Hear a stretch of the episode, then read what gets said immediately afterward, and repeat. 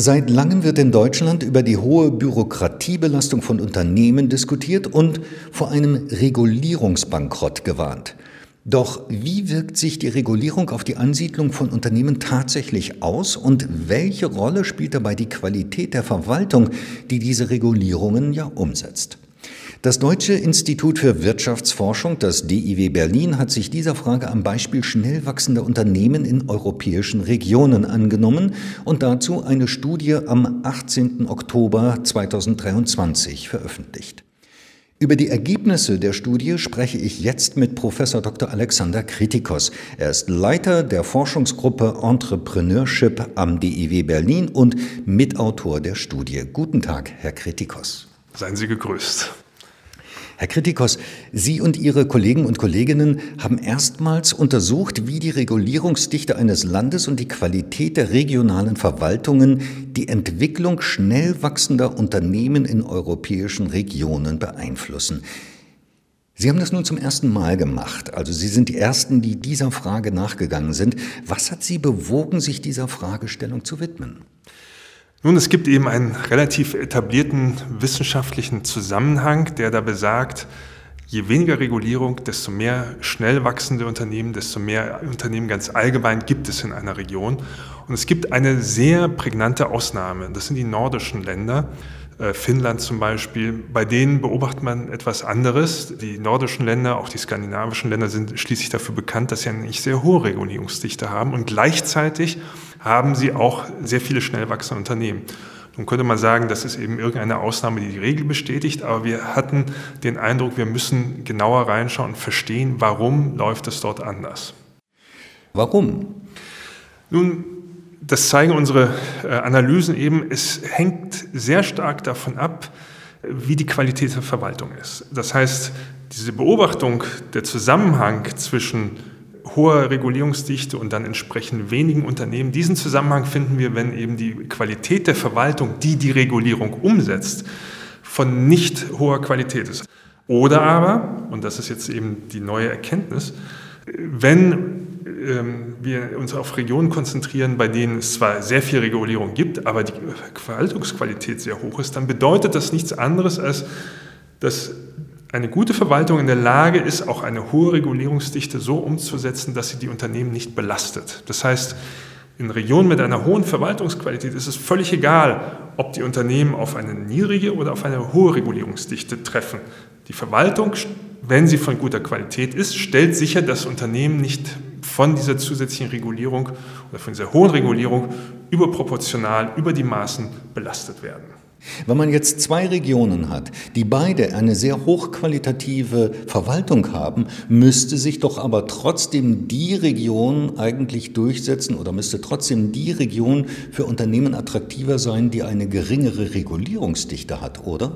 Genau, das haben wir gefunden, dass dem nicht der Fall ist. Also wir haben gesehen, bei einer hohen Verwaltungsqualität ist es egal, ob die Regulierungsdichte hoch oder gering ist. Warum? Weil für die Unternehmen im Prinzip die Perzeption dieser Regulierung ja davon abhängt, wie die Verwaltung sie umsetzt. Das heißt, selbst in einer hohen Regulierungsdichte, wenn die Umsetzung dieser Regulierung durch die Verwaltung sehr gut ist, dann nehme ich gar nicht wahr, dass sie eine sehr viel größere Regulierungsdichte ist. Das heißt, es ist für mich eigentlich als Unternehmen relativ irrelevant, ob die Regulierungsdichte niedrig oder hoch ist, weil die Verwaltung sozusagen absorbiert den zusätzlichen Aufwand einer höheren Regulierungsdichte, indem sie diese hohe Regulierung gut umsetzt. Wie groß sind denn in Europa eigentlich die Unterschiede in der Qualität der Verwaltung oder der Verwaltungen? Ich fürchte, die Unterschiede in der Verwaltungsqualität sind sehr groß in Europa.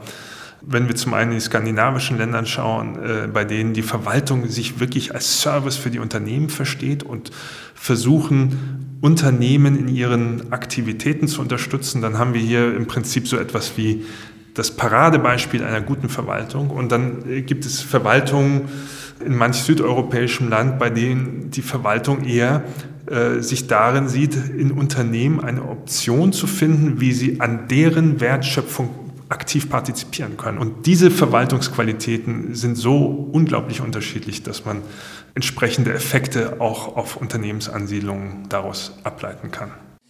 Was ist denn Ihr Fazit? Was kann die Politik aus Ihren Ergebnissen lernen? Soll sie eher dann bei der Qualität der Verwaltung ansetzen oder an den jeweiligen Regulierungen?